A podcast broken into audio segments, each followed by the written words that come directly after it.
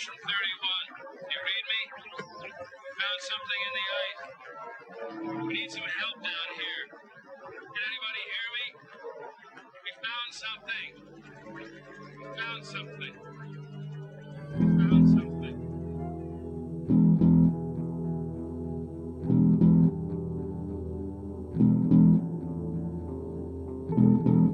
Hola a todos. Saludos y bienvenidos a Demasiado Poco Tiempo. Un podcast en el que hablamos de las obras de ciencia ficción que nos gustan, nos sorprenden o simplemente nos llaman la atención por algo en particular. En este programa nos vamos a desplazar a la antigua Unión Soviética para hablar de dos autores que son muy poco convencionales por su manera de trabajar. Veamos, a ver, lo normal es que cada autor tenga su propio método de escritura y que alguna vez, si acaso, que lo mismo ninguna, haga una colaboración con otro escritor. Lo que no es tan normal es que dos escritores hayan hecho pareja literaria durante toda su obra. Estos escritores son Arkady y Boris Strugatsky, dos hermanos que se integraron perfectamente para escribir obras de ciencia ficción en las que el ambiente soviético se respira por los cuatro costados. Así que hoy os proponemos hablar de dos obras de estos hermanos tan curiosos. Estas son Seis cerillas y Reflejo espontáneo. Y como siempre por aquí, también está Ricardo García para ver si podemos hacer este podcast a cuatro manos como los Strugatsky. Bueno, eh, nuestros podcasts siempre son a cuatro manos, con lo cual yo creo que... Ya bueno, que por es- eso nos parecemos. Claro, claro, que estamos acostumbrados a ese tipo de trabajo, pero la verdad es que es curioso, ¿no? Lo que comentabas, que habitualmente eh, en otro tipo de colaboraciones cada... No sé, yo lo que no tengo muy claro es cómo se repartían el trabajo los hermanos Strugatsky, es algo que siempre me ha llamado mucho la atención, pero vamos, cuanto menos nos han dado nos han dado auténticas obras maestras como, como la comentada Picnic en el camino, ¿no? que yo creo que, que ha entrado en los anales de la ciencia ficción por derecho propio. Sí, porque además es una, es una obra que ha marcado, aunque no sea, a lo mejor no sea de la más mainstream que hay, aunque bueno, en los últimos años quizás sí por el por los juegos y es una obra que ha sido bastante importante a nivel profesional, o sea, entre, entre escritores. Es- Mm. a los, los hermanos Strugatsky han sido bastante bien considerados entre la, la Sociedad Internacional de, de Escritores. Sí, de hecho, y también, obviamente, como tú has dicho, se han convertido un poco en transmedia, no solamente el videojuego Stalker, sino que la película de Picnic en el Camino, incluso más allá. Eh, hay un autor que es Jeff Vandermeer, que tiene una trilogía cuyo primer libro, que se llama Aniquilación, recuerda muchísimo a Picnic en el Camino, y ese libro tuvo una adaptación hace unos años también en una película de, de Alex Garland, creo recordar que era, que también no sé. Te la estás viendo y tú estás diciendo, esto es Picnic en el Camino. Claro, luego yo fui a, lo que es la novela, que es la primera parte de una trilogía. Yo no he leído el resto de la trilogía, pero la primera parte de la trilogía tiene muchísima influencia de, de en el Camino, con lo cual yo creo que los Strugatsky, eh, pese a ser del, del otro lado del telón de acero en aquella época, pues llegaron bastante a, a lo que es Occidente y influyeron bastante en autores de diferentes medios de la época. Sí, porque además eso también es, es raro. Bueno, aparte de que tenemos una cuña de, De aniquilación, de efectivamente. aniquilación. Pero bueno, que es una cosa que también que en su momento eh, pasaron el telón de acero y fueron conocidos fuera del, del ambiente soviético, que también es una cosa que es bastante rara e importante, porque recordemos que en esa época la comunicación entre ambos lados de- del telón era mínima, si no nula, y más a niveles, a niveles culturales. Eh, Efectivamente. Estábamos efectivamente. acostumbrados a, a tener la parodia de los rusos y entiendo que allí estaría la parodia de Occidente, pero no era una cosa que hubiera una, una comunicación ni vieras material cultural de los demás. Era algo que venía un poco exagerado. Hmm, Sí, pero bueno, ta- también veremos, eh, adelantándome un poco a algo que iba a comentar cuando habláramos de la reseña biográfica, que bueno, ellos, mm, en principio, toda su obra se puede englobar en lo que ellos denominaron como el, el universo del mediodía, ¿no? que es un, nombre que deriva de, de uno de sus textos directamente.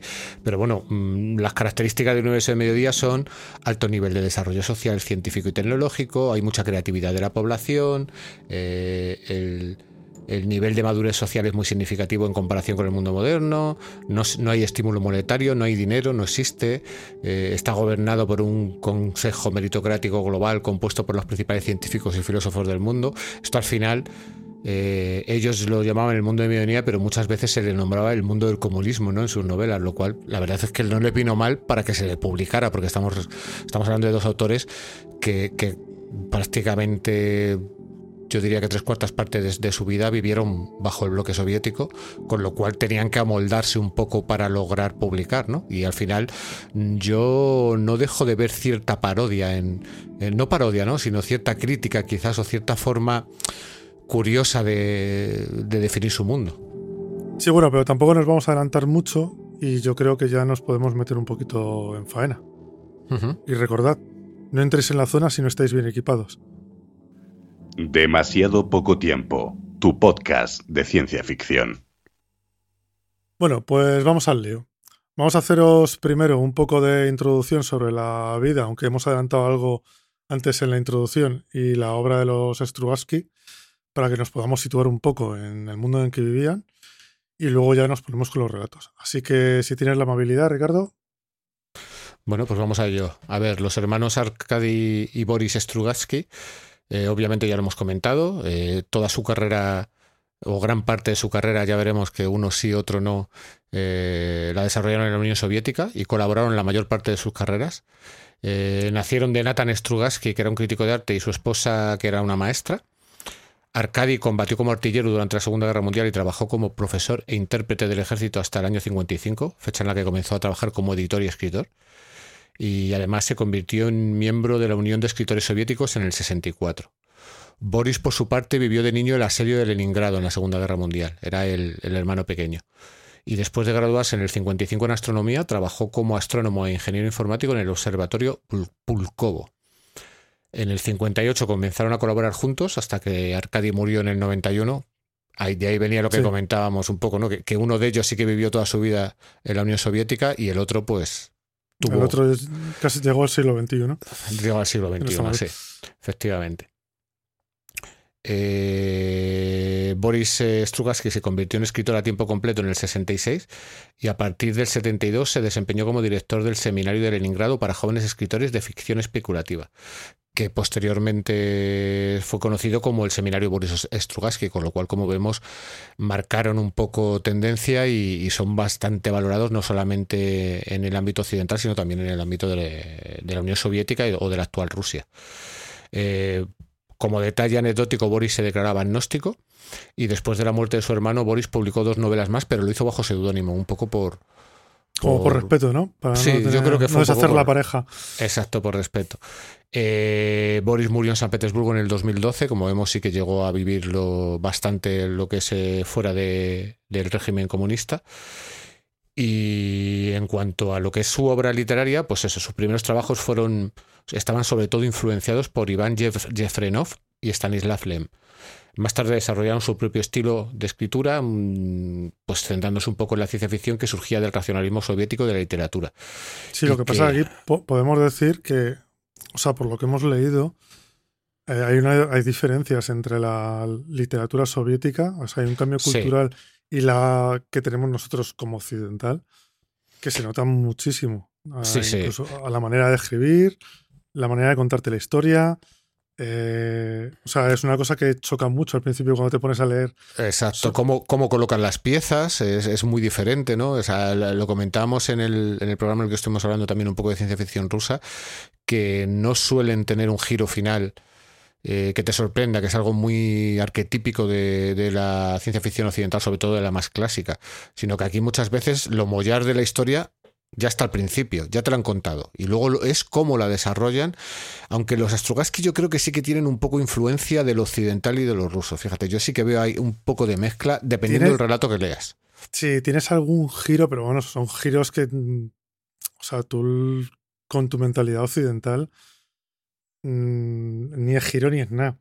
O sea, porque por ejemplo, son un poco naif. en uno de los que tenemos nosotros aquí hay un giro en el de seis cerillas o seis fósforos y dices, bueno, giro, giro, vale, está muy bien. Que ya lo había visto venir. Con, lo que hemos leído, pero ostras, se veía venir y tampoco es una cosa que digas, es un detalle, no es Exacto. lo que estamos acostumbrados nosotros a que en el último momento eh, de- nos cambien el paso completamente, porque eso, además, desde el último que hicimos de, lo, de la literatura rusa, estuve mirando un poco por qué podía, porque tenemos también ese, esa, ese deje literario. Y creo que viene heredado de los pulp, de cuando las historias eran de semana en semana y tenías que dejar a la gente Claro. con el cliffhanger colocado. El cliffhanger, Entonces, el giro. entonces se quedó como el giro y ya ha pasado a ser parte de nuestra de nuestro tipo de, de escritura. Me parece, parece curioso. Y bueno, en principio, salvo por la diferencia cultural, sí que les veo que la verdad es que esta gente te desarrolla una historia, te dice lo que te quiere decir y lo que lo importante para ellos es contarte la historia y lo que creo que a lo mejor es de los Strugatsky, no sé si será en general, pero también le dan mucha, mucha importancia a los personajes. Los personajes, por lo menos los Strugatsky, te los definen siempre bastante bien. Siempre es muy de personaje, muy de ambiente. O el ambiente también con ellos dos. Todo lo que puedas leer de ellos, el ambiente es soviético, a más no poder. Bueno, de, de hecho, de hecho su obra eh, va girando a la crítica social según ellos van, van escribiendo más y eso se va notando. Y yo creo que uno de los motivos por el que los personajes son tan importantes también es que teniendo en cuenta que vivían en un régimen como era el soviético, donde lo importante era lo colectivo y no lo individual, de los pocos ámbitos donde ponías, podías centrarte en lo individual era en la literatura, en las artes, ¿no? La literatura, el cine, etcétera, etcétera. Y yo creo que en ese sentido ahí también había una parte de crítica social, ¿no? De, de, de hecho, en uno de los ratos que vamos a comentar, seis cerillas, se dice, ¿no? Que, que vale, que, que, no, que no se pueden poner en peligro, no se pueden poner en peligro eh, a las personas porque las personas son importantes y que al final tienes que estar ahí por el bien común. La crítica sobre el, cómo funcionaba el sistema soviético está. Lo que pasa es que está escrita de tal manera que luego a ellos les permitieran publicarlo. Con lo cual es sutil. Yo creo que hay que, hay que leer entre líneas. Sí, en, en general suelen ser sutiles porque, claro, efectivamente está en un régimen totalitario y no podías escribir lo que quisieras, aunque en algún momento, que creo que también es de seis cerillas, no sé si es un problema de traducción, pero hay un momento que dice que lavan el cerebro, bueno, ya llegaremos, pero que me hizo muchísima gracia y dije, pero, sí, sí. pero ¿qué, ¿qué, ha pasado aquí? Pero sí, pero sobre bueno. todo son muy críticos también, también con, la, con los funcionarios, con la burocracia, con un poco todo, toda la sociedad que tenían. Lo que pasa es que, bueno, efectivamente, lo hacen siempre de una manera un poco velada, o por ejemplo como Picnic en el Camino, o Junto al Camino, perdón, que directamente es en otro país, pero joder, o sea, tú ves que es Canadá, y dices, es una Canadá muy soviética. Sí, porque bueno. no parece que no parece Canadá, Canadá. Claro, al final, al final tenían que hacerlo de manera velada porque vivían en el régimen que vivían y, y había que publicar, ¿no? Pero bueno, volviendo un poco a los temas de, de a los apuntes biográficos, eh, bueno, obviamente, a ver, eh, ellos son conocidos porque varias de sus obras pues, han sido traducidas al inglés, al alemán, francés, italiano. Eh, pero realmente, aunque nos puedan parecer autores muy conocidos en Occidente, realmente donde son más aclamados es en Rusia. Es donde realmente son, son muy estudiados y, son muy valorados. Eh, de hecho, a nivel occidental, los Strugatsky fueron invitados de honor en la Convención Mundial de Ciencia Ficción del 87, que se celebró en Brighton, Inglaterra. Con lo cual, me parece que, que eso como mínimo, teniendo en cuenta que yo creo que ya en los 60 se habían publicado bastantes cosas en Occidente, pues hombre, que en 20 años se te reconozca la labor, pues me parece bastante... Sí, y, además con compañeros de oficio, que no es... Exacto, exacto. Pero bueno, el, quizás por el último apunte, pues eso, la, su novela más conocida, que ya la hemos comentado por activa y por pasiva, que es Picnic junto al camino, eh, se adaptó por Andrei Tarkovsky en, en, la película Stalker, que yo creo que eso también hizo que, que, fueran muy conocidos en Occidente, ya que esa película sí que saltó las barreras y es una de esas películas que los grandes cineastas siempre comentan, ¿no? Una película que, que yo sinceramente creo que es dura de ver, porque es un poco dura de ver, pero que es una buena adaptación. Es, de... es muy lenta, que entiendo que es un poco también como el cine ruso de... Exacto, exacto. Su... Es, bastante, es bastante lento, lo que pasa que sí que es verdad que es como la punta de lanza por donde yo creo que penetró más en Occidente. Exacto. Porque es un poco lo que le dio pie a todo, a todo lo demás. Y, y de hecho, ambos hermanos participaron en, en, la escritura del guion con varias versiones, que de hecho luego a posteriori fueron publicados como, como un libro que se titula La máquina de los deseos. O sea que estuvieron implicados. Y un poco, pues esos en los apuntes biográficos. Si tienes tú algo más que añadir, pero yo por mi parte, pues es un poco abuela pluma. No, no queremos tampoco aburrir y queremos lanzarnos a los relatos en cuanto podamos. Sí, yo creo que podemos empezar ya con el de seis cerillos, cerillas, perdón, pues luego además nos irán saliendo cosas casi seguro. Y pues nada, empezamos ya con este relato que, bueno, para empezar, eh, tanto, como, tanto este como el otro relato, eh, el de reflejo espontáneo, eh, nos hemos encontrado varias traducciones.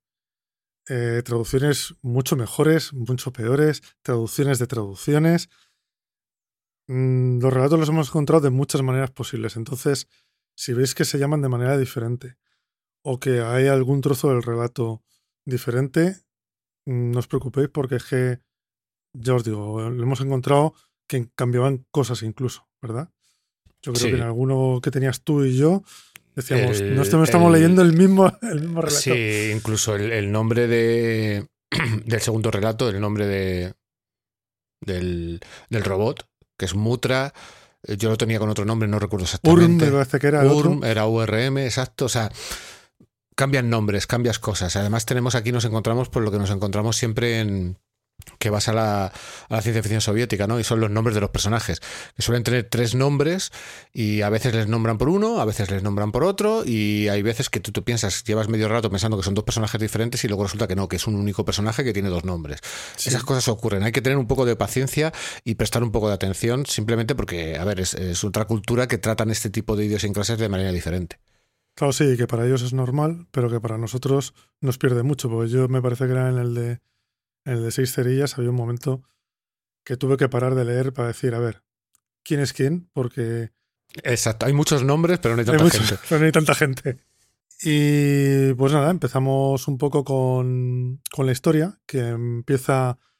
Bueno, un poco el, el resumen general de esta historia. Esto es una entrevista de un accidente laboral, ¿eh? Tampoco nos vayamos mucho más allá. Es el resumen completo de, Bueno, sí, pero es una entrevista de un accidente laboral que la está haciendo alguien que tiene bastante poder. O sea, sí que se nota, yo creo, ahí se nota el, el tema de la burocracia de los Astrugaski. No es alguien que, por así decirlo, viene a poner orden. ¿Vale? No Sí. viene. Aunque él insiste, no, esto solamente estamos investigando a ver qué es lo que ha pasado, no va a ocurrir nada. no- pero la amenaza velada yo creo que sobrevuela ahí el relato, ¿no? Yo creo que ahí la, la crítica a la burocracia está y este es un alto funcionario. Sí, además tampoco es un accidente cualquiera, porque aquí no es que no se haya caído uno de la escalera. Es un poco más gordo. Pero bueno, esto empieza con, con el inspector Ravnikov, que es el alto funcionario del que hablaba ahora Ricardo, que había venido a hacer la inspección, y con el director Lehmann, que es el director de un instituto de investigación soviético, sobre unos experimentos que ha llevado a cabo eh, Andrés Komlin, que además parece como que se ha él ha experimentado sobre sí mismo y además le ha producido un extraño caso de semi-inconsciencia o semicoma. Entonces ambos están en desacuerdo, nada más empezar ya, porque Liman dice que aquí no ha pasado nada, que todo está bien, todo se ha aclarado. eh, y el inspector, en cambio, el alto, el alto funcionario, piensa que no y que quiere hablar con Gorzinski, que es el, el ayudante de Komlin. Ritnikov eh, está muy interesado porque, aunque la parte del accidente laboral está clara, sabe lo que ha pasado, pero él sabe que hay algo, hay algo más de fondo. O sea, no ha sido un accidente al uso, no ha sido. Sabe que hay algo más, que es lo que él intenta investigar. Eh, De Así hecho, que- yo, yo, yo creo que en, este momento ya se comenta un poco el área de investigación donde estaba Comlin y, y su ayudante, que era, a ver si me acuerdo, era la acupunción neutrina o algo así similar. Sí, sí, aquí te hacen como una especie de retro. O sea, te vuelven para atrás y te dicen que tres meses antes había llegado un generador neutrínico, que era lo de la acupunción neutrínica, que traído a nuestra época viene a ser radioterapia, Maprox, lo que pasa que, bueno, aquí lo del neutrínico se lo sacaron los Strugatsky un poco del... Mm, Bueno, realmente sí que más adelante dan una explicación, ¿no? Y sí que comentan que las terapias de radiación eh, tienden a destruir, a- a quemar, por así decirlo, y que los neutrinos, al no tener masa, lo que hacen es modifican ciertos campos electromagnéticos del cerebro, ¿no? Sí, Con lo que pero- estimulan ciertas neuronas, ciertas zonas, y que realmente exper- esta experimentación que se está llevando a cabo en este, en este instituto es un poco para identificar las zonas del cerebro que pueden servir para esta investigación que en teoría sus fines son médicos puros y duros, ¿no? O sea, en teoría lo que se nos comenta es que en ciertos animales se, se ve una aceleración de la curación de ciertas lesiones y, y se piensa que estimulando ciertas partes del cerebro pues se consigue esta aceleración, ¿no? Con lo cual aquí ya tienes un poco el primer detalle de, de ciencia ficción pura y dura, ¿no? De, Sí. de- de la mente sobre la materia, por así decirlo. Sí, pero bueno, que lo del generador neutrínico al final no deja de ser el McGuffin o el, la cosa de Bueno, ciencia sí, ficción que se pero- va para meterte en la historia. Sí, pero a mí me parece interesante porque realmente sí que comenta lo de los neutrinos y, se, y es un dato científico real, ¿no? Lo de que los neutrinos son una partícula que no tiene masa, que atraviesa todo, que nos están atravesando constantemente. ¿no? Sí, y me pero- parece que, Pero, pero que no tiene ningún efecto. Exacto, pero que aquí le, le dan la vuelta de tuerca de, oye, pues sí que puede que tenga algún efecto, quizás no en las células del cuerpo, pero sí en el área electromagnética del cerebro. Ahí ya sí que nos metemos un poco en neurobiología, que en aquellos momentos cuando se escribió esta novela, pues claro, estaba donde estaba. Realmente no se sabía que, que no, que esto no funcionaba así, realmente. Era, ci- era ciencia ficción en aquel momento todo Exacto, esto. exacto. Pero bueno, volviendo a la historia, eh, bueno, pues ahí cuando viene el generador neutrínico, eh, Comlin se encierra, se encierra solo en el laboratorio un par de días, pero luego eh, sale y habla con su ayudante Gorzinski y entonces eh, es cuando se meten los dos en el laboratorio y dejan de salir. Que yo creo que aquí en este momento es cuando, cuando dicen lo de los tres lavados, tres lavados de cerebro públicos a los colaboradores, que dije, ¿qué está diciendo? Sí, sí, yo ahí me pasó igual, ¿eh? Cuando le dije, esto no sé si es un error de traducción o, o os habéis pasado de sutiles o no lo sé, no lo sé. Estaba- no lo muy claro. muy sutil no era. Exacto, muy claro. Era como un bufetón, pero bueno. Y bueno, entonces eh, empiezan a contarte que pasan los, los tres meses hasta que pasan unos tres meses hasta que presentan el, un, informe. Y bueno, antes del informe ha habido como varios incidentes que ya han como dado a presagiar que estaba pasando algo y que, y que había cosas, sucesos extraños, ¿vale? Porque en principio, al bueno, casi al principio del todo, cuando ellos se encerraron, habían tenido una especie de accidente con una máquina, o sea, con la máquina esta, porque habían salido de repente corriendo del, del despacho, uno con la cabeza afeitada, salen corriendo por un botiquín porque tienen un corte en la mano y se asustan. Luego tienen, hay como otro incidente, entre comillas, cuando Comlin está leyendo en, en una de las salas de descanso, fumando un cigarro, y viene un colega y le da un libro que además es chino, le dice, dime una página. Y el tío es capaz de repetirle punto por punto todo lo que pone en la página. Y luego ya viene la parte como más rara de todas, que es cuando Comlin, eh, haciendo una demostración a unos compañeros de laboratorio, eh, logra apagar mm, varias cerillas con la mirada, o sea, con la nariz, la boca tapada, y Hmm. logra hacer cálculos muy complejos de cabeza, aunque eso le da como una especie de bajón y se tiene que retirar al despacho y quedándose allí y luego al día siguiente es cuando le descubren ya inconsciente y se lo llevan al hospital. Hmm. Pe- Pero cierto es que todos estos incidentes se comentan como casi como anécdotas, ¿no? De los compañeros de trabajo.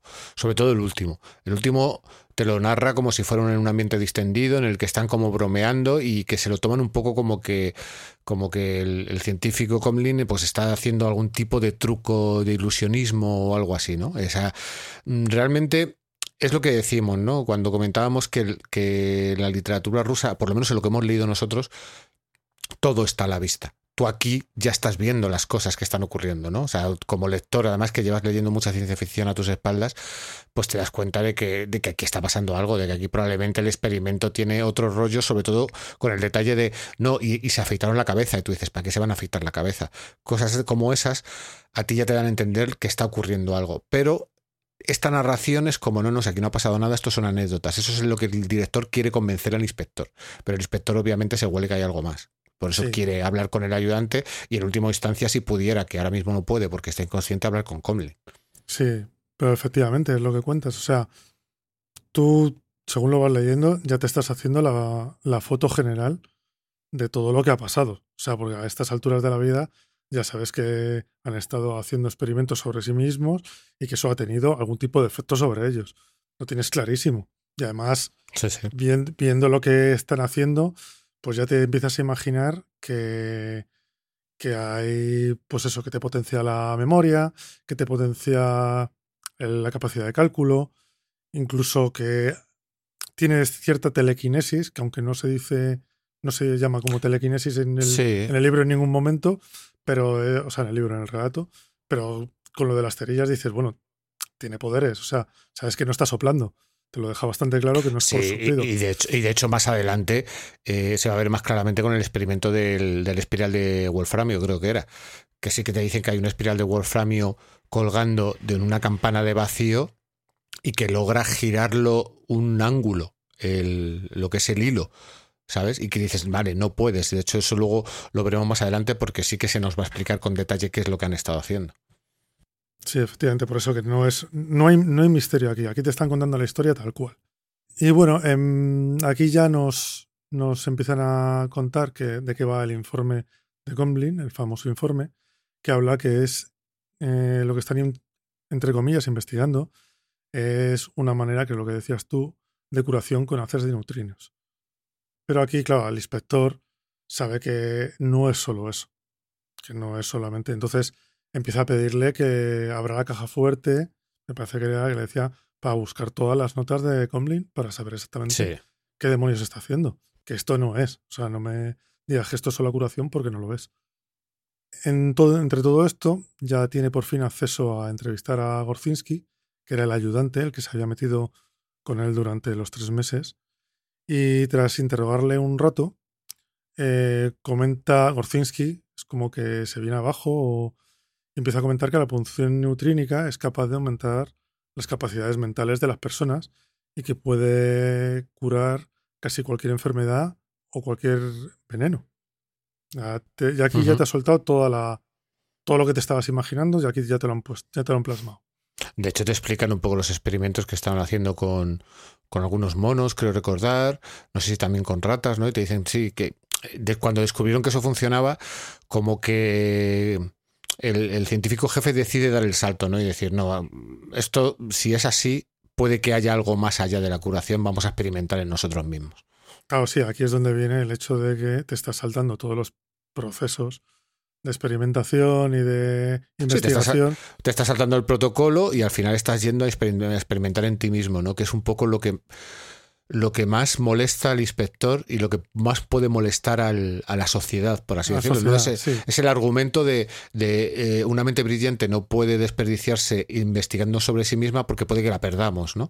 Eh, de hecho, bueno, más adelante veremos el, posible girito final que, que es muy pequeño. Sí, luego, luego se explaya de todos modos el, el inspector. Eh, bueno, y aquí también nos cuentan cómo encontraron a Comblin, que estaba sentado inconsciente y había eh, unas cerillas, unas especies de paquetes de cerillas que había pesado y que estaban sobre la mesa. Y, que, había notado los, los pesos en una, en una hoja. Y que había notado, efectivamente, aquí ya sabes, ya sabemos todo que ha experimentado, incluso aquí ya sabes lo que ha experimentado. No hace falta que luego te lo cuente para saber qué ha pasado. Y luego aquí ya lo siguiente es una conversación entre el director Lehman otra vez y el inspector Rapnikov, en la que el director lo que defiende es que la gente como Lehman o, o aman tanto la ciencia que siempre quieren ir un paso más allá y más rápido. Y por contra, tenemos lo que comentabas antes, que el inspector lo que afirma es que eso es una pérdida de potencial humano brutal porque claro, ahora mismo están, están teniendo a dos científicos muy brillantes, los tienen fuera de juego porque eh, Lehman está inconsciente y hmm. Gorzinski tampoco las tiene todas consigo. O sea, tal y como ves que habla, porque sí que son muy descriptivos cuando hablas, tú ves que no está, no, no está entero. Su cabeza ha tenido algún, algún problema después de los experimentos. Sí, sí, no, además eso te queda claro, ¿no? Como que después de, de cierto uso de estas capacidades mentales, el cuerpo se viene abajo. ¿no? Como que se queda muy agotado, muy cansado, hasta el punto de que en el caso del científico jefe, pues ha entrado una especie de, de coma, realmente. O sea, Sí. está ahí en un estado de semi-inconsciencia en el que solamente balbucea. Sí, y, y está como una especie de apatía general. Entonces, bueno, aquí lo que está, pues eso, lo que el inspector está afirmando es que es una pérdida potencial y que ese tipo de gente que prefieren sacrificarse personalmente por tener un resultado más rápido, lo que redunda es que no se va a poder luego seguir desarrollando el experimento porque tienen muchas posibilidades de que haya algún problema. ¿Sabes? Y, además, y además aquí mete la puchita de soslayo de esto pasa en más institutos y empresas. Que ahí está diciendo Sí, como sí. esto, esto no pasa solo aquí, esto pasa a nivel general. Entonces, bueno, aquí ya después de esta charla entre el director y, el inspector, se, por fin se abre la caja fuerte de, de Comlin y el inspector y, o sea, y el director se dan cuenta de que, oh sorpresa, no trabajaban solamente sobre la punción neutrínica, sino que también estaban intentando aumentar las capacidades mentales y estaban haciendo experimentos primero sobre animales, luego sobre sí mismos, pues eso, para ampliar la memoria, para ampliar el potencial mental. Vamos, que no te cuentan nada nuevo que no te estuviera saliendo ya hace un rato. Sí, sí. ¿vale?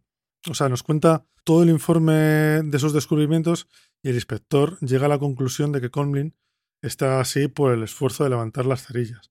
Otra sorpresa que tampoco nos, Que tampoco nos nos- pilla por nos sorpresa. espe- nos esperábamos, vaya. Pero bueno.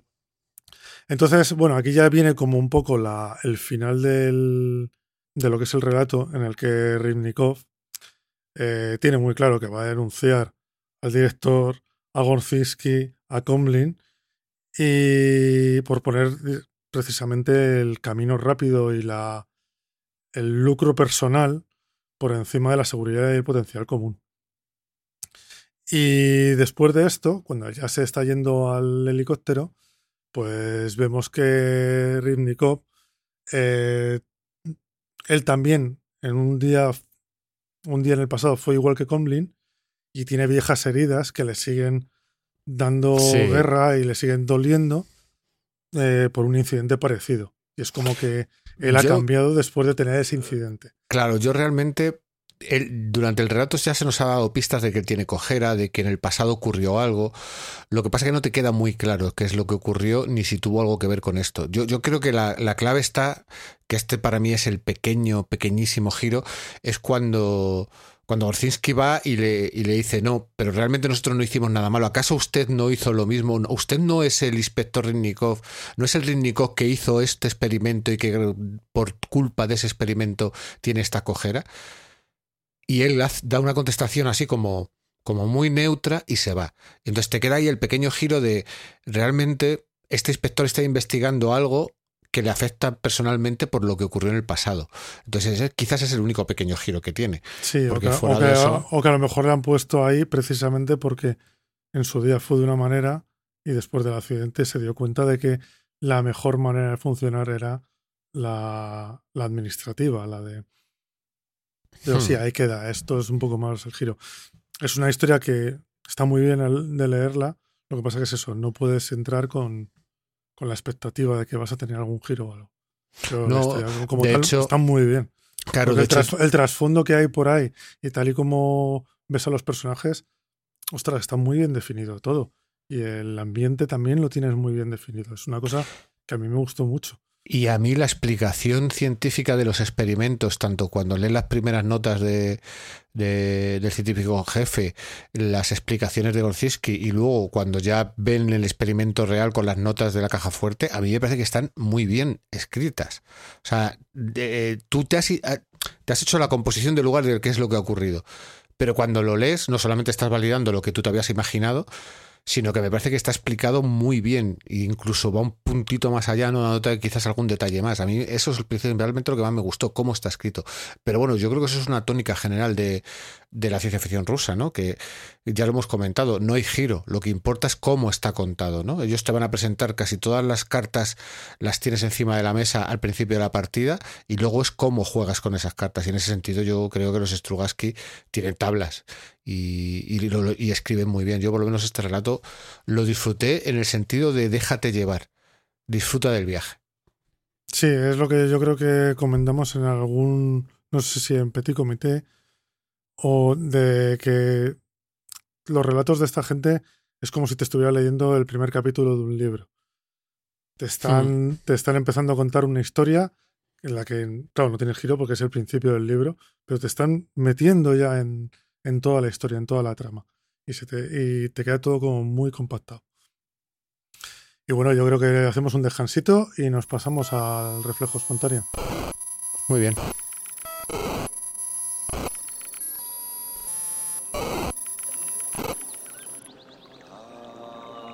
Fecha: 500.000 años antes de Cristo.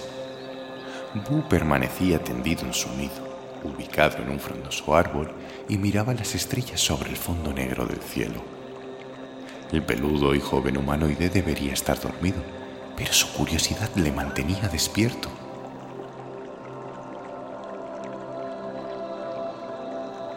Medio millón de años después, en el futuro, esa chispa de curiosidad podría dirigir su pensamiento hacia el universo para explorar los misterios matemáticos de la relatividad. Pero ahora, Bu seguía contemplando el brillo de las estrellas sobre él. Asustado y a la vez fascinado, vigiló el creciente punto de intensa luz hasta que desapareció detrás de una tupida rama de árbol.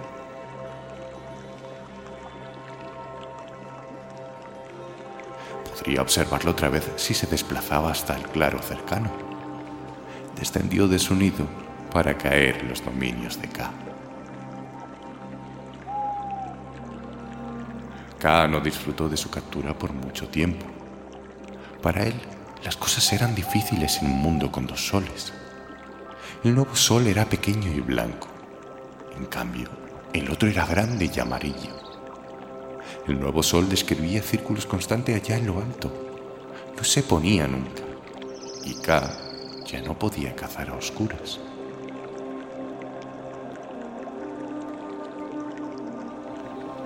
K murió, como los otros depredadores que no pudieron cambiar sus hábitos a tiempo. Durante un año, la nueva luz relumbró desde arriba, quemando el cielo. Luego, poco a poco, fue apagándose, hasta que al cabo de unos años volvió a existir la noche en el hemisferio norte de la Tierra. A 50 años luz del sistema solar, existió en un tiempo un sistema binario de estrellas.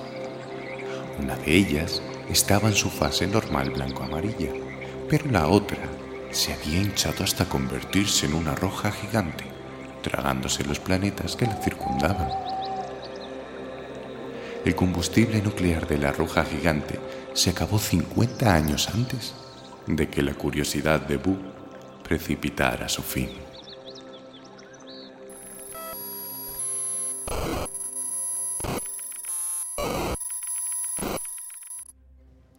Esto que acabas de escuchar es el comienzo del libro Huevo de Dragón, de Robert L. Forward. Si te ha gustado lo que has escuchado, puedes acudir a tu librero, a tu biblioteca o a cualquiera de tus amigos. Consigue el libro y empieza a leerlo.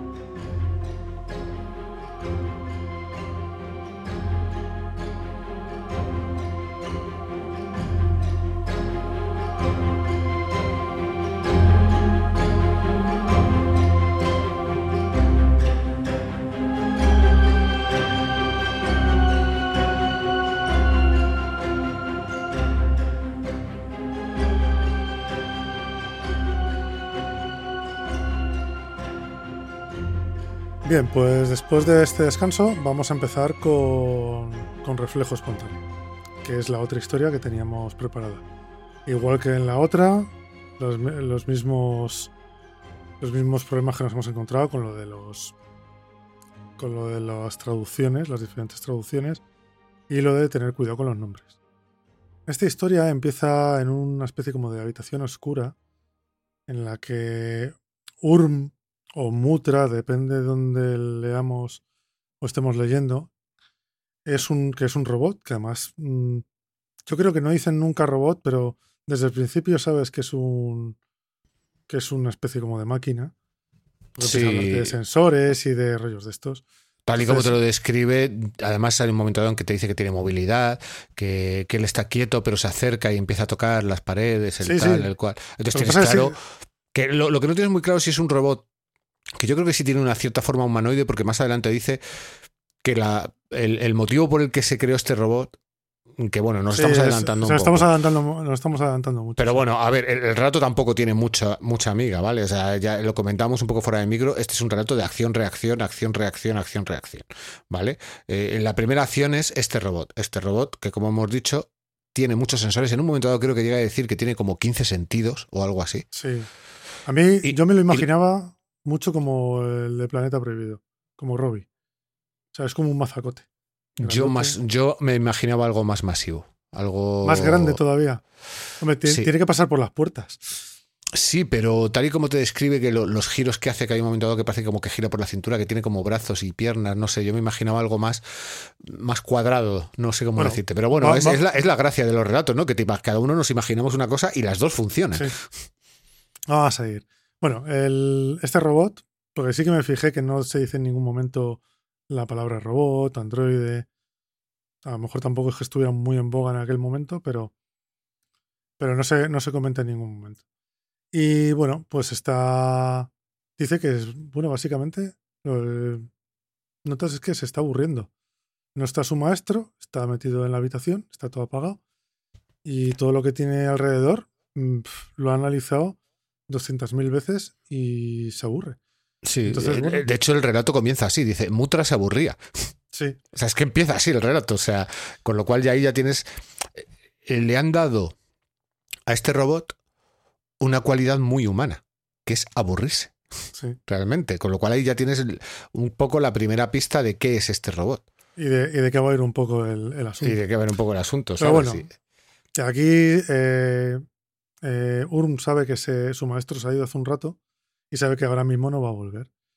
Y entonces esto parece que es una tontería, pero para él es importante porque él se está pensando en escaparse para ir a ver cosas nuevas, pero él sabe que él ha hecho esta escapada otras veces y el maestro cuando le pilla, cuando le coge, tiene una especie como de mando que le quita, le corta la parte de la maniobra, entonces él puede seguir pensando, puede, puede seguir Sí, funcionando, sí, pero, pero- no se puede mover.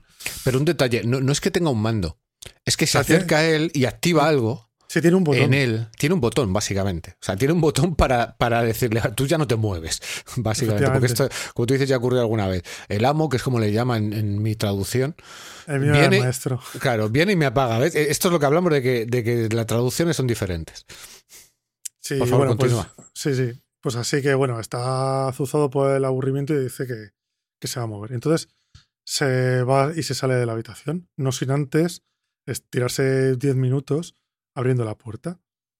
Por eso te decía que es capaz de pasar por puertas, porque se tira 10 minutos abriendo la puerta lento, rápido. Luego un poquito más rápido, luego lento, luego soltándola. O sea, probando todas las maneras que tiene habidas y por haber de abrir y cerrar la puerta. Y bueno, sale, de- sale al pasillo y empieza a explorar y le atrae una sala en la que pone peligro. Ya directamente, porque además nota como que hay cierto. como cierta luminosidad. Él, como tiene 15 sentidos, él está notando como que ahí hay algo. Eh, esta sala en la que entra tiene una especie de. como de. por lo que explican, es como una especie de pequeño reactor nuclear.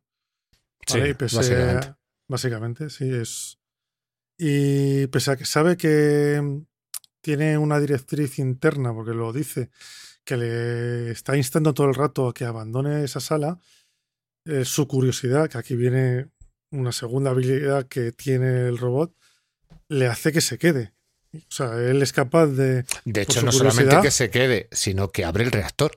Sí, sí, abre Es la- que hay un momento dado que abre el reactor. Que claro, yo, yo ahí cuando estaba leyendo lo decía, a ver, esto es, esto es liar la parda, si abres un reactor en funcionamiento, básicamente, porque te narra que hay unas barras, que, que son las barras de control del reactor, que hay una luminosidad, que atraviesa una rejilla que la rompe. Que entiendo Sí, que es lo una que, lo, que de pa- lo que pasa que da la impresión como que es un reactor pequeño, no es. Sí. es como debe ser como un ciclotrón, una cosa que es más de andar por casa, entre comillas. Vamos, que no es para que lo tengas en una habitación pequeñita de tu casa, pero no es una central nuclear. Y bueno, pues después de haberse abre la tapa, recibe daño, además él lo nota, pero bueno, también aquí nos empiezan a decir que está como muy blindado, que aunque haya recibido radiación de todos los tipos y colores, que, que no le va a pasar nada, pero bueno, como está, como ha habido un escape, empieza a sonar una alarma. Y como él sabe que la alarma significa que va a venir gente, pues huye de la habitación y, y empieza a irse por el pasillo. Se va alejando para que no le pillen. Básicamente es para que no le pillen. Y bueno, saliendo por el pasillo se encuentra con una mujer a la que saluda, porque es un robot muy educado. Muy va educado. saludando, vaya por donde vaya, va saludando, va dando los buenos días, va preguntando que si tiene algún recado o alguna historia para, para el maestro. Que eso me hizo, me hizo muchísima gracia también. Es, es que este relato, este relato, en lo que es la parte del robot, ¿vale? Porque luego vamos a ver que cambia un poco el, el- el punto de vista. Tiene un toque de humor en el fondo. Tiene un toque de humor muy. A mí, por lo menos, me parecía. Yo, yo al final eh, me reía mucho con las cosas de, de, de Mutra o de Urm, como, Sí, como tiene- lo veas en la traducción, porque tiene cosas. O sea, en el fondo, yo a estas alturas me estoy imaginando el robot como un niño. Sí, es que aquí es donde te da el primer giro, o por lo menos a mí me pasó. Porque yo, por ejemplo, esta escena de la mujer, pues aquí sale al pasillo, se encuentra con la mujer, la saluda, que ahí ya dices, bueno, a ver, la ha saludado. Y, pero luego la empieza a perseguir porque le parece interesante y la mujer le dice que pare y no para porque le sigue pareciendo interesante, o sea, sigue siendo curioso. Claro, Pero yo- por- porque, pero porque no ha visto nada así. Dice, era una, era como una persona, pero tenía, tenía un pelo largo y amarillo, era diferente, sus rasgos, su ropa era más ancha. eh, te describe una Claro, cosa sí, que, que él no pero- identifica. Pero, por ejemplo, yo lo que más estaría acostumbrado aquí, que es otra de las, como de los cambios de paso que me hacen, que me resulta más giro que propiamente lo que haya, haya luego en el relato, es que aquí esta escena yo me la estoy imaginando de primeras más como una escena de terror.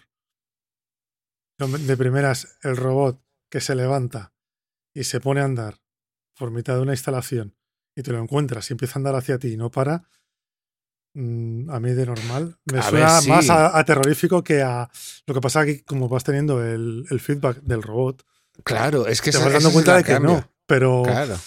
pero Es que joder, la ese- escena. Ahí es a donde voy yo con el punto de vista. Realmente no es de terror porque estás todo, todo esto te lo está contando el robot.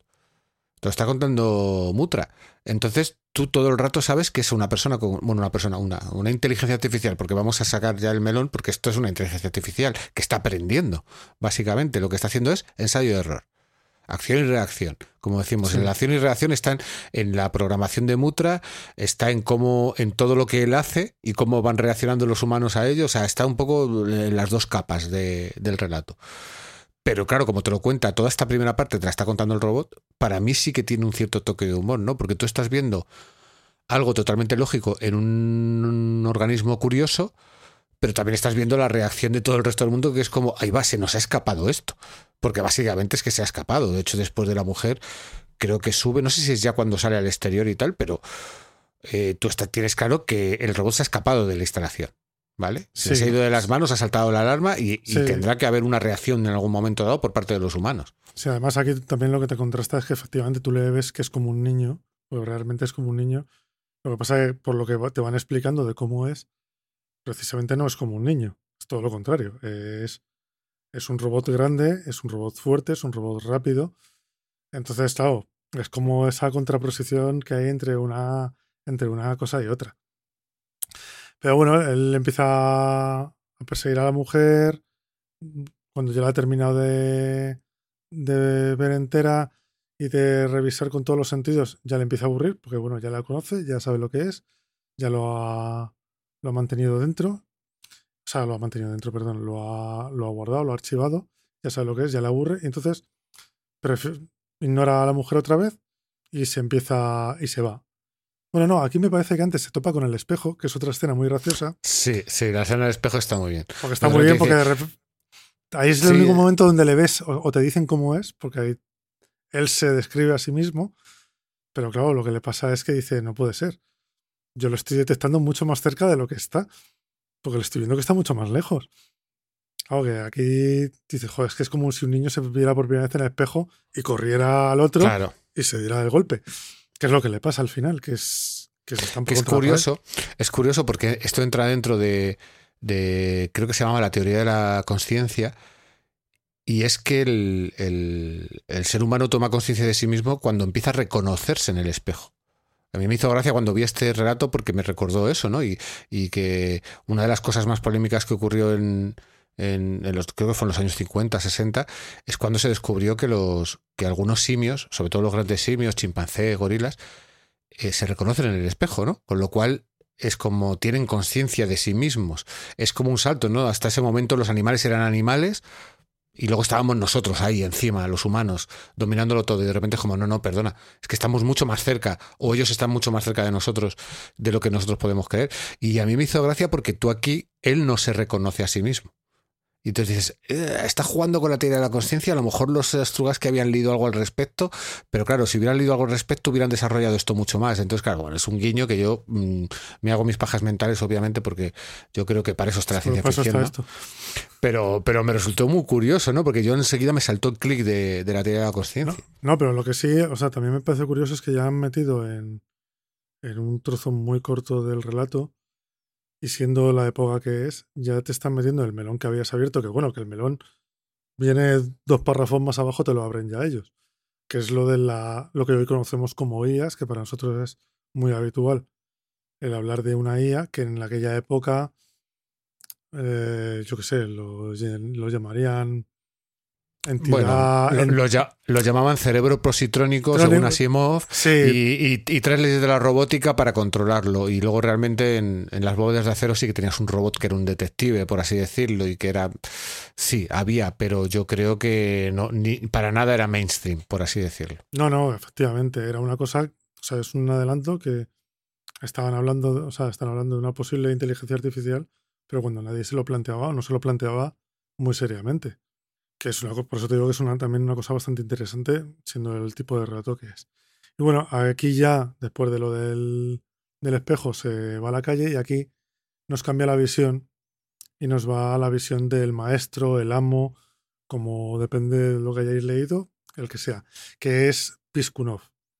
Que Piskunov y otros dos compañeros más eh, se están nos, nos relatan que se están preparando para capturarlo y están viendo cómo hacerle una trampa para, con unos bulldozer para pararlo. Y mientras lo preparan, o sea, mientras están preparando esta trampa, Piskunov se pregunta que qué es lo que ha podido pasar y llega a la conclusión de que ha tenido que ser un reflejo espontáneo del programa. Que como veis aquí también ya han soltado lo del reflejo espontáneo y ya te haces una idea de, de por dónde van los tiros. ¿vale? Que es que el cerebro y el programa han trascendido lo que es el programa básico y de repente ha sido una entidad que toma decisiones por su cuenta. Es una, Sí. de- una entidad artificial. Sí, pe- pero es curioso también porque esto creo que ocurre un poco más adelante, cómo explican el, el motivo, ¿no? De, o sea, el, Sí, el- es que aquí la están- programación. Aquí juegan un poco a ir un poquito para adelante, un poquito para atrás, pero sí, al final es como en el anterior relato, te terminan contando todo y te explican todo. No hay nada que se Hmm. guarde ni que sea un como un gran misterio. Entonces, bueno, eh, están mientras está haciendo estos pensamientos Piskunov de que ha sido un reflejo espontáneo, que te lo deja ahí, tampoco te lo explica mucho, aunque bueno, ya nos, pues a estas alturas nosotros lo tenemos bastan- bastante más clarito. Deciden darse prisa porque Urm está, dicen que se está cargando la, la subestación. Eh, De, de hecho, no es que se la esté cargando, es que se la carga. Es que hay un No, que porque- dicen que ven, ven una luz que, y de repente se pierde la luz. Porque, porque aquí es que estamos viendo un poco, está yendo un poco para adelante, luego volvemos a Hmm. y, y vuelve desde donde lo habíamos dejado. Es un poco, no, no es lineal. Exacto, sí, pero, tal. pero que realmente el miedo de los científicos, bueno, Piskunov está todo está más que tener miedo, está como, como está alegre. pensando, sí, pero está pensando, joder, ¿cómo lo para? O sea, está Sí, contento exacto, porque el, el Porque bicho- el miedo que tienen es que está claro que esto es una instalación donde se hace experimentación, ¿no? Hay una subestación eléctrica, pero hay un pueblo. Te dicen, hay un pueblo, una población cercana, y todo su miedo es que si llega a la población cercana, a ver cómo lo paran, que lo que hay que hacer es intentar evitar que salga del, del complejo, a ver cómo lo hacen, que es cuando hablan con, con diferentes eh, guardias de seguridad y dicen que llamen a no sé quién, que los despierten, que cojan los bulldozers y que a ver si con, con unos cuantos bulldozers pueden, son capaces de pararlo porque es una es una máquina imparable básicamente, ¿no? Sí. Además aquí también aprovechan para describirte el, el entorno en el que está ocurriendo todo esto, ¿no? Y es que es un complejo que debe estar en invierno o muy al norte y está completamente nevado. Sí. Que Y eso además, luego va- además hay una ventisca. Exacto, y además hay una ventisca que eso tendrá cierta, bueno, cierta relevancia, tendrá algún detalle se comentará cuando volvamos, porque yo creo que esta parte de los científicos queda un poco aquí. Yo creo que no se Sí, no, ningún- aquí, no, aquí llegan un poco más adelante y de repente se vuelven a encontrar, o sea, cuando están yendo a la subestación, se encuentran aún saliendo de, lo- de la subestación que ya se la ha cargado. Exacto. Y aquí es cuando volvemos otra vez a, a coger la, el hilo del robot. Sí, es hilo cuando- narrativo del robot que te narra cómo sale del complejo, el del, el del primer edificio en el que estaba, cómo, cómo se encuentra con la nieve, cómo a veces choca con cosas porque claro, la nieve pues debe tener como medio metro, un metro de alto y no ve, entonces se va Sí, chocando eh. con cosas, se llega, llega a resbalar, creo, incluso. Sí, no está acostumbrado, tiene que ir modificando su andar para, para Exacto. andar, andar, con la- andar en la nieve. También indican que cierra cuidadosamente la puerta, pues todas las puertas las abre y las cierra perfectamente. Cargarse las blindobarras se las carga por todos los lados, pero las puertas las abres y, la- y las abres y las cierras. Incluso aquí, cuando según sale, habla de que saluda a un guardia, le contesta, le dice Sí. que si tiene algún recado para el maestro, en fin, esas cosas. Y bueno, cuando está yendo a la subestación, cuando se mete dentro, de primeras entra, porque lo que le atrae es la energía. El- la energía es, tiene como un brillo especial para él, que es lo que le va trayendo. Entonces, que según entra en la subestación, se pone, primero se pone a, hay dos guardias, pero tampoco les hace mucho caso, pues ya sabe que son humanos y que no... Pero ve un perro y el perro sí que le atrae la atención. Y entonces se empieza a fijar en el perro, el perro trata de huir. Eh, aquí ya vemos que es muy rápido, que es muy fuerte, porque captura al perro. Luego hay un momento en el que, aquí justo un poco más adelante, cuando los guardias se ponen nerviosos, que es capaz de controlarles a los dos. Y bueno, eh, después de ver al perro, ya pierde todo el interés y se va al transformador. Y los soldados es cuando se ponen nerviosos y le empiezan a disparar. Y al dispararle, pues le rompen parte del radar, me parece, y uno de los micrófonos. Y Urm se queda un poco sorprendido porque, claro, Urm tampoco, nunca le han atacado a nadie.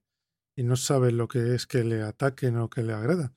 Entonces, bueno, también tiene ahí un momento en el que se queda como, no sé qué está pasando, pero su reacción es defenderse y va por los guardias. Entonces, les empieza a no dejar que se escapen y aquí es donde vemos que también que es muy rápido, aparte de ser muy fuerte, puede controlar a los dos guardias corriendo de un lado a otro de la habitación.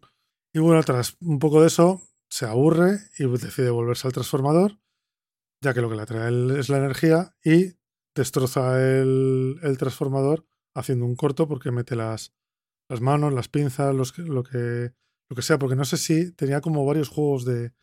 Tenía como un juego grande de pinzas y luego unos pequeños con lo que cogía y no sé exactamente muy bien con cuál es, pero bueno, que mete la mano donde no debe, hace un corto y la subestación sale, sale volando, sale ardiendo. Y después de esto, pues bueno, ya se lo ha cargado y deja de tener también interés y sale al patio. Y sale al patio y va saludando con todo aquel que se encuentra. Y sale, y sale al patio reventando la puerta.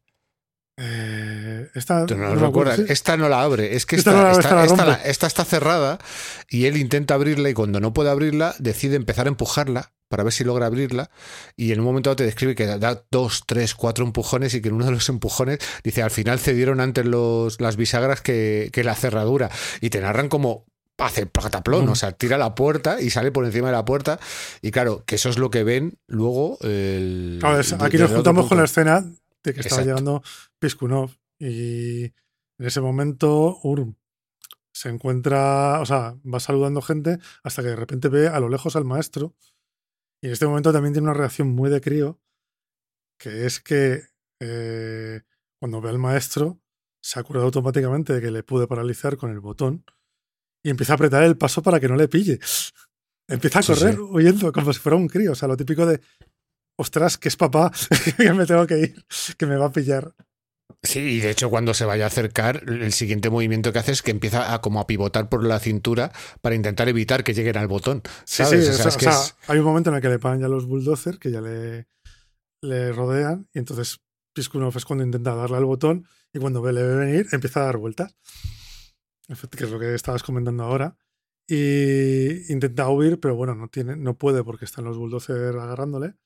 Y empieza a. O sea, empieza a golpearlos. Y esto. Este, Piskunov intenta pararle dándole órdenes porque debería hacerle caso.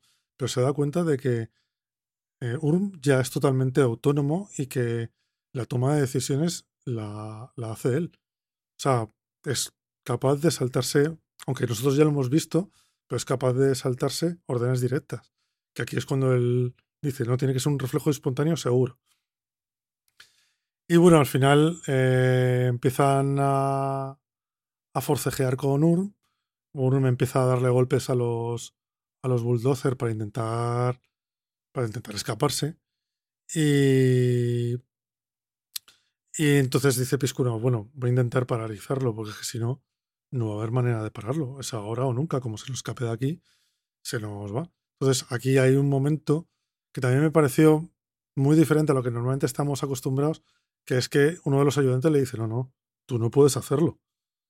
Como te mate a ti, te- nos quedamos sin saber cómo funciona esto. Tiene Es- que ese- uno, ese uno- uno de nosotros que sea, que sea completamente prescindible. Exacto, ese momento es muy soviético.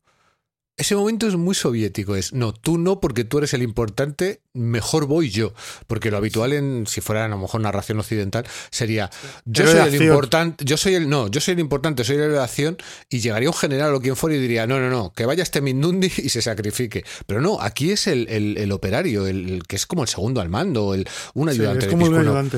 de dice, no, no, tú no puedes ir, voy yo. Por si, porque si me ocurre algo, me ocurre a mí. Pero tú, tú eres el que sabes, no solamente el que sabes cómo pararlo y tal, sino es el- que lo ha programado. Eres el que sabes cómo puede ser el reflejo espontáneo. Además, durante todo este tiempo, yo creo que ha ocurrido un poco antes, te han explicado exactamente qué es Mutra, ¿no? Que es un robot para exploración espacial. Yo, creo que lo, que lo dejaban para el final, pero vamos, que tampoco, que es que no queda mucho tampoco para el final. Exacto, o sea, realmente logran pararlo, o sea, tampoco tiene Sí, mucho más. aquí, no, porque aquí hay un momento también que aquí podríamos hablar de, de hasta qué punto este robot tiene leyes de la robótica, porque aquí hay un momento en el que cuando el ayudante se mete debajo de los brazos, se consigna a todo lo que conoce y se mete y que sea lo que Dios quiera, eh, Urm automáticamente se para. Hay un momento en el que deja de dar golpes con los brazos y se queda quieto y el otro puede acceder y darle al botón. Y eh, lo que está dando a entender es que el robot no quiere hacer daño a nadie. Simplemente se quería escapar, pero Sí, pero, pero no quiere hacer daño a nadie porque lo tiene en su programación o es otro reflejo espontáneo. claro, aquí vendríamos a la esta de tiene leyes, tiene las leyes de la robótica al estilo Strugatsky o realmente es una parte del programa. Yo soy más de que es otro reflejo espontáneo. Yo soy más partidario de eso porque va de eso el relato. Entonces, yo- creo que en un momento dado él toma conciencia de que tampoco puedes huir permanentemente, ¿no? No lo sé. Pero vamos, esto Sí, también que- es o- lo que he o- dicho. O que no puedes hacer daño a, a, a entes que son similares a ti, que son conscientes, que hablan, que con los que puedes interactuar. Podría ser una, una opción, porque además luego, efectivamente, aquí ya le paran, le, le castigan, le paralizan, y aquí es cuando ya nos dicen a qué está fabricado URM y que es el reflejo espontáneo.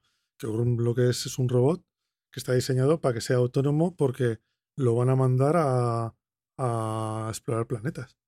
Entonces, claro, Necesitas que sea completamente autónomo, no puedes. Ya no es que sea autónomo, es que sea capaz de tomar decisiones. Porque si tú le programas, eh, dan una explicación muy sencilla con una pared. Si tú le programas de cuando encuentres una pared, eh, de hecho ha habido un momento donde el propio URM ha dicho, encuentro una pared y sé que si, si sigo esta pared, habitualmente hay una puerta. ¿no? Ahí te enseña un- una pequeña parte de su programación, ¿no? Básicamente. Pues te dicen, si encuentra una pared, él no va a poder atravesarla. Pero si encuentra un muro, unos, un muro de setos, dice, él lo va a identificar como una pared y tampoco lo va a atravesar, pero realmente un muro de setos sí lo puede atravesar eh, Urm o Mutra, como queramos llamarlo.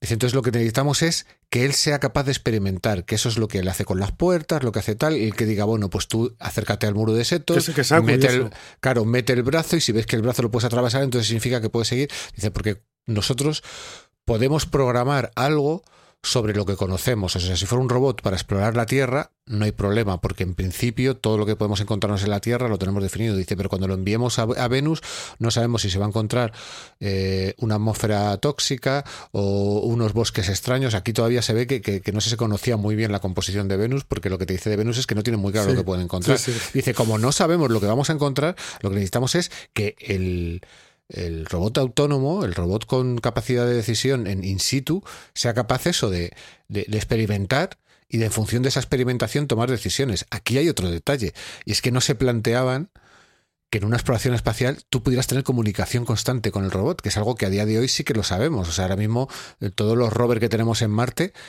se, se, les ha llegado incluso a corregir su programación cuando ha visto que algo, se ha visto que algo no funcionaba. Pues eso Sí, aquí pero- tampoco se planteaba. Pero, pero también, o sea, los rovers, pero en cierta parte también tiene, tienen cierta independencia para hacer determinadas cosas porque puedes tener retrasos de 8 minutos entre que le das una orden y que te la haga.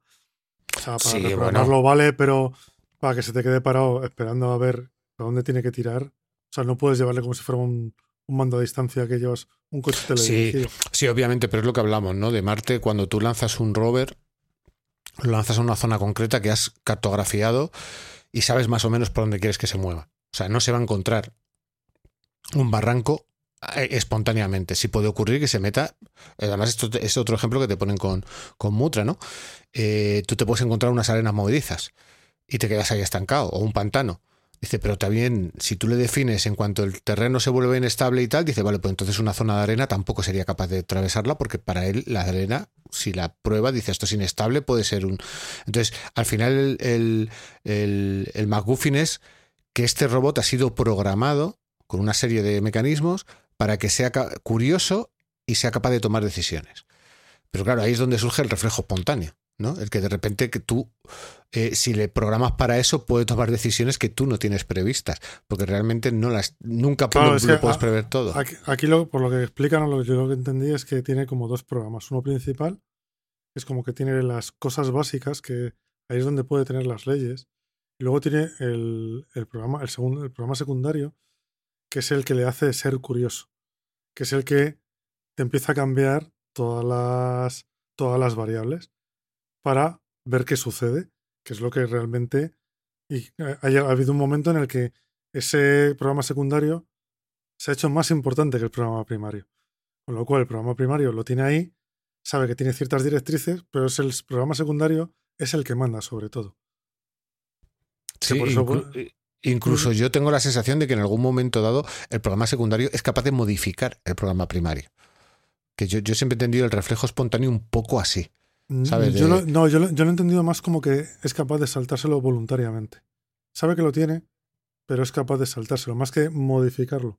De hecho, a ver, él, él se lo salta cuando, cuando, cuando el científico jefe le da órdenes y las incumple.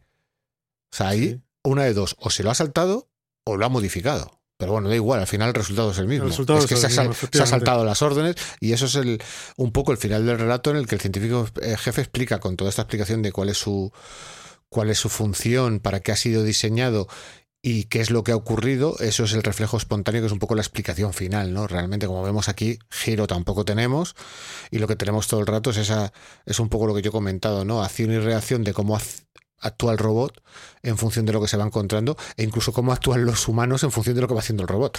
Que De, lo que se van encontrando, efectivamente. Exacto. O sea, es que al final, eh, eh, para mí hay un como un paralelismo entre lo que está haciendo el robot y lo que están haciendo los humanos, que en el fondo es lo mismo. Están utilizando los mismos rudimentos mentales, eh, por así decirlo, para llegar al final, al, al final del relato, ¿no? Y es que, pues eso, han logrado para el robot, pero bueno, lo que no me te queda claro es qué van a hacer con este, con esta inteligencia artificial. ¿La van a reprogramar? ¿No la bueno, van a reprogramar? a mí, a mí me queda más o menos claro que van a intentar seguir otra línea, pero que este reflejo espontáneo no lo van a dejar ahí aparcado. Lo van a, lo van a Que van a desarrollar de, otras eh. maneras.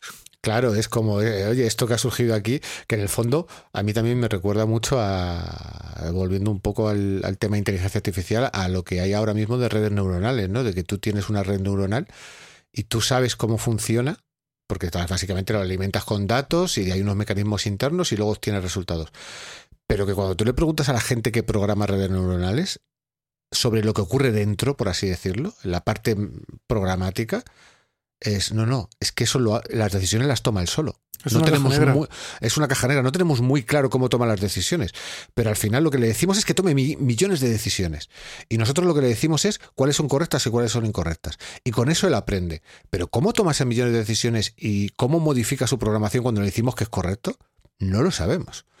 Que es lo que da un poco de miedo de las redes Claro, neuronales. sí, Lo que es que que, al final- que no sabes exactamente cómo funciona. Claro, lo que pasa que, a ver, las redes neuronales no son Skynet, no son una inteligencia artificial, no son HAL 9000. O sea, al final las redes neuronales son input, hay una cosa que ocurre dentro y output, no tiene mucho Sí. más. ¿Vale? No, no está tan avanzado. Pero claro, si en estos primeros pasos de la inteligencia artificial ya no sabemos lo que ocurre en la caja negra, a ver hacia dónde avanzamos, ¿no? Yo creo que ese es el- Sí. un poco el, el miedo eterno de la ciencia ficción, ¿no? De, de la singularidad, de que las máquinas tomen conciencia. Pero bueno, estamos muy lejos de eso, por suerte. Sí. Y bueno, este relato yo creo que ya no tiene más. No, yo Sí, creo no, que es, a ver, es muy sencillo, es un relato muy sencillo, pero yo creo que es entretenido, muy entretenido de leer. Muy entretenido de leer, sobre todo porque a mí la parte del punto de vista de Mutra me parece muy divertida por eso, porque en el momento en que te haces la composición de que es como un niño que está experimentando, está jugueteando, hasta le, hasta le empiezas a a adjudicar ciertas cualidades o ciertas características muy humanas, ¿no? Es un niño travieso, como tú ya has dicho, echa a correr, eh, es muy curioso, la parte del espejo, la verdad es que te, te pilla por sorpresa, porque a mí me pilló por sorpresa, porque claro, te lo describe de tal manera que tú no te das cuenta que es un espejo hasta que intenta avanzar por ese pasillo que sus sensores le dicen que está a 6 metros, pero él está viendo 12 metros. Y de repente dice, y saltó en mil pedazos. Y dices tú, cojones, claro, era un espejo. era un espejo, pero hasta que, no, hasta que no lo intenta atravesar no te das cuenta, ¿sabes? No sé, a mí me parece, está chulo. Al final, pues eso, otro ejemplo más de ciencia ficción rusa en la que no hay giro eh, y toda la importancia se centra en cómo te está contando la historia. Y a mí eso es algo que, fíjate, eh, con los rusos me... eh, sobre todo con los rusos más soviéticos, porque yo creo que sí que hay cierta ciencia ficción rusa más moderna, por como, fue cuando hablamos del relato de Ana Stavironets, que ya tiene muchas más influencias occidentales y ya es un poco más amalgama, ¿no? Pero, pero aquí ver esta, podríamos llamarla ingenuidad rusa, eh, a mí me resulta muy refrescante. Sí, porque es, sobre todo porque es algo diferente a lo que no estás acostumbrado a, a leer normal y, y te, te saca, te saca de donde normalmente estás y lo que esperas. Y además, eh, bueno, que hay, o sea, los relatos son muy buenos. O sea, yo me lo he pasado muy bien leyendo estos dos y los, los otros que nos estuvimos leyendo. Los estuvimos leyendo unos cuantos. Sí, sí. Yo me acuerdo que también había algunos que, bueno, que era una historia de principio a fin y tampoco le encontrábamos tanta chicha como para hablar de ellos, Claro, pero claro, al final, al final nuestro, nuestra motivación para grabar estos programas no es simplemente decir, mira este relato como me ha gustado. O sea, hemos leído relatos que son maravillosos y los hemos descartado porque hemos dicho, a ver, es que no, no dan para un pequeño debate que podamos tener Javi y yo, para poder sacarle miga o para poder hacer alguna extrapolación, aunque sea con el mundo real o con la sociedad o algo. Al final nosotros buscamos eh, pues poder tener una conversación entre nosotros y que a vosotros os pueda resultar interesante, a los oyentes, claro. Es que si no, pues al final esto sería un podcast de reseñas y no lo es. De hecho, todo lo contrario. O sea, realmente, eh, si fuera de reseñas estaríamos más anclados a la actualidad y como podéis ver, pues por ejemplo, hoy estamos yéndonos a los años 50-60 y al otro lado del telón de acero. Eh, yo, nosotros somos conscientes de que muchos de los relatos que os proponemos son complicados de comprar hoy en día, ¿no? Pero yo creo que haciendo un pequeño esfuerzo, tirando bibliotecas o, o- o buscando por internet, pues es fácil encontrar estos relatos porque al final los autores suelen ser un poco más benévolos, ¿no? A la hora de ceder los derechos para que se publiquen online y cosas de ese estilo, ¿no? Entonces, bueno, eh, pues eso, estos relatos los hemos elegido quizás no porque sean los que más nos han gustado en plan de es que mira qué bien está escrito, eh, es la estructura es perfecta, sino porque dan para poder hablar un rato de ello, ¿no? Y uno y tenemos eso, podríamos hablar de experimentación científica en el primero y de inteligencia artificial un poquito en el segundo y esperamos, vamos, yo por lo menos espero que os haya resultado interesante. Y bueno, si queréis contactar con nosotros para comentarnos qué os han parecido o si os han gustado, eh, podéis hacerlo en nuestro correo, que es demasiado poco tiempo, arroba gmail.com, o nuestro Twitter, que es arroba podcastdpt. Y bueno, también si queréis nos podéis encontrar en, en YouTube con el canal de demasiado poco tiempo, aunque bueno, si habéis oído el podcast en audio, al final va a ser lo mismo. Si os viene mejor, también lo tenéis ahí. Y bueno, yo creo que poco más. Gracias por escucharnos, por haber, por haber estado aquí hasta, hasta ahora con nosotros y nos escuchamos en el siguiente programa, ¿verdad? Sí, os esperamos en el siguiente, chicos. Venga, un saludo. Hasta luego.